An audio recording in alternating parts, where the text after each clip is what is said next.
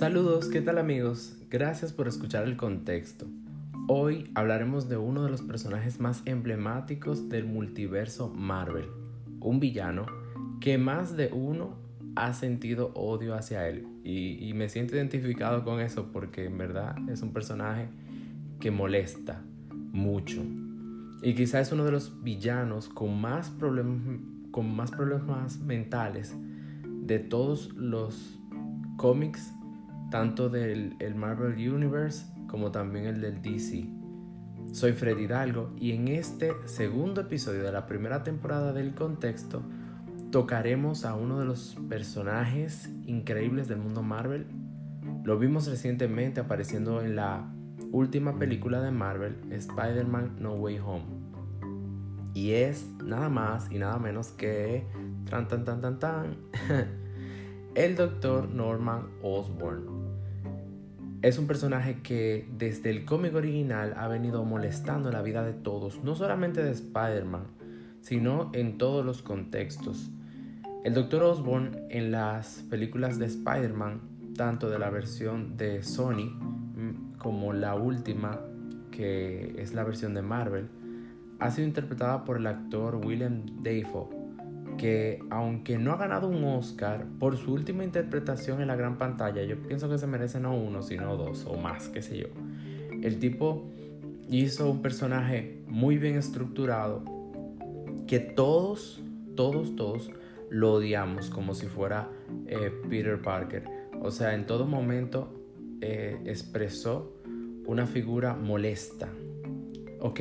Entonces aquí es donde yo les digo que si no han visto las películas deberían de hacer una pausa al podcast y no solo ver la película, también eh, eh, de, detenerse a ver esos detalles de la última película y también de la primera. Este podcast está cargado de spoilers, bien. Aunque hablaré directamente del Dr. Norman Osborn de las películas, es importante resaltar algunas características del cómic para entender el personaje. Norman nació en Hartford, Connecticut, donde sufrió maltratos a manos de su padre, quien luego de llevar una empresa a la bancarrota se ahogaba en el alcohol y maltrataba a su familia. Norman le tenía miedo a los monstruos y tenía un sueño recurrente como un duende persiguiéndolo. Más adelante, y luego de fundar su compañía, Norman se casa y tras el nacimiento de su hijo Harry, eh, muere su, esposa. Con la muerte de su esposa, Norman sentía eh, una gran necesidad de mantenerse en su trabajo, totalmente en su trabajo, descuidando pues a su hijo Harry. En este contexto, al recluirse en su trabajo, no convivía con los demás y se mostraba socialmente apartado e incluso alejado de su hijo. Mostraba apatía y desinterés. ¿Y por qué si Harry no tiene la culpa? Bueno, pues en la mente de Norman no era así. En la mente de Norman su hijo parecía el culpable de la muerte de su esposa, viviendo así un duelo como si estuviera pasando por estrés postraumático. Un duelo un poco extraño, bien. Norman tenía unos rasgos obsesivos. Este deseaba el dinero y el poder sobre todas las cosas. Era una persona brillante. Eh, recuerden que se había graduado de químico y de ingeniería. Eh, um, tenía muy claros sus objetivos y trataba de alcanzarlos, aunque no fueran de la forma más honesta posible. Aunque a este punto no podríamos decir que tenía un comportamiento totalmente antisocial, pero sí no era muy honesta la forma en la que él hacía las cosas. Norman mantenía una rivalidad y odio hacia su hijo Harry y no así hacia Peter, que era como la figura del hijo que él tenía pero que él quería tener. Eh, así también él mostraba esa misma rivalidad como la tenía de su padre, eh, así mostrándose como un patrón repetitivo aprendido en su infancia. Pero también recordemos que este guarda un trastorno un tanto narcisista de la personalidad, creyendo que su empresa es un legado muy importante y que los zapatos suyos son muy grandes y que Harry, su hijo, nunca los podría llenar, mostrando la necesidad de admiración falta de empatía y sentimientos de grandeza con una actitud arrogante y de superioridad. Al mismo tiempo, también parece tener un poco de paranoia, pues su falta de confianza es exagerada y es exacerbada porque piensa que todos a su alrededor quieren hacerle daño y tomar su empresa, porque para él es una gran corporación y por tener también algunos enemigos públicos que vulneran sus intereses personales. En la primera película de Spider-Man, Norman se ve afectado por los procesos burocráticos en los que se ve involucrada su empresa, los cuales lastiman y pisotean su ego, tirando en pocas palabras su, su autoestima por el suelo. Esto creaba un recelo y odio a la sociedad. De este modo, se sentía más y más necesitado de experimentar con la fórmula Goblin que más adelante utilizaría para sí mismo. Poco a poco, Norman se fue convirtiendo en un sociópata tras usar la fórmula, pues atacaba y asesinaba a cualquiera que estuviera en contra de que él pudiera alcanzar todos sus intereses, los que desafiaban su autoridad o que se burlaran de su inteligencia también se veían afectados. A los que no mostraban eh, ni siquiera la más, la más mínima eh, motivación de ayudarlo, él pues lo desaparecía. El más mínimo remordimiento no pasaba por la cara de, de Norman. Y de esta manera recibiría quizá la característica de un antisocial. Después de utilizar la fórmula Goblin, se muestra una disrupción de la mente de Norman, donde no hay una continuidad de las ideas, de los pensamientos, entornos y de su figura corporal. Fíjense cómo en muchos momentos de la película Norman tiene desconexiones donde llega a discutir consigo mismo o con una voz en el interior de su cabeza. En algunos momentos, cuando la personalidad de Norman era la del Duende Verde o el Green Goblin, como también se le llama, había una interrupción del pensamiento del Dr. Osborne, a tal grado que podría eh, presentar una amnesia a corto plazo.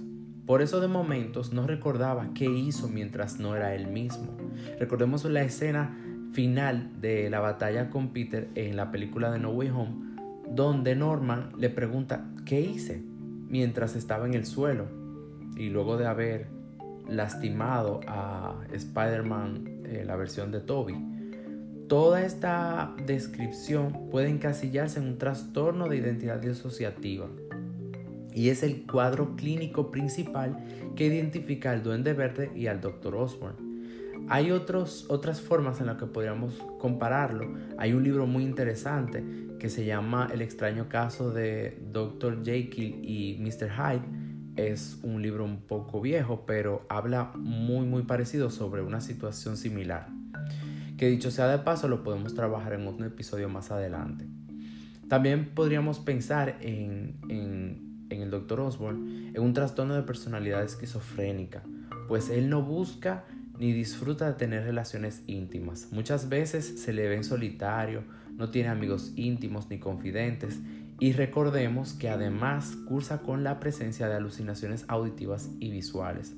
Podríamos recordar en la primera película, por ejemplo, cuando conversaba con él mismo en, su reflejo, o en la última, cuando escuchaba la máscara burlarse de él en el callejón antes de que él fuera a destruirla. En todos esos casos, el duende verde lo juzga, lo critica y lo tilda de débil, que si se fijan es el mismo discurso que utiliza cuando está luchando con Peter Parker en cualquiera de los universos, no solamente en el último.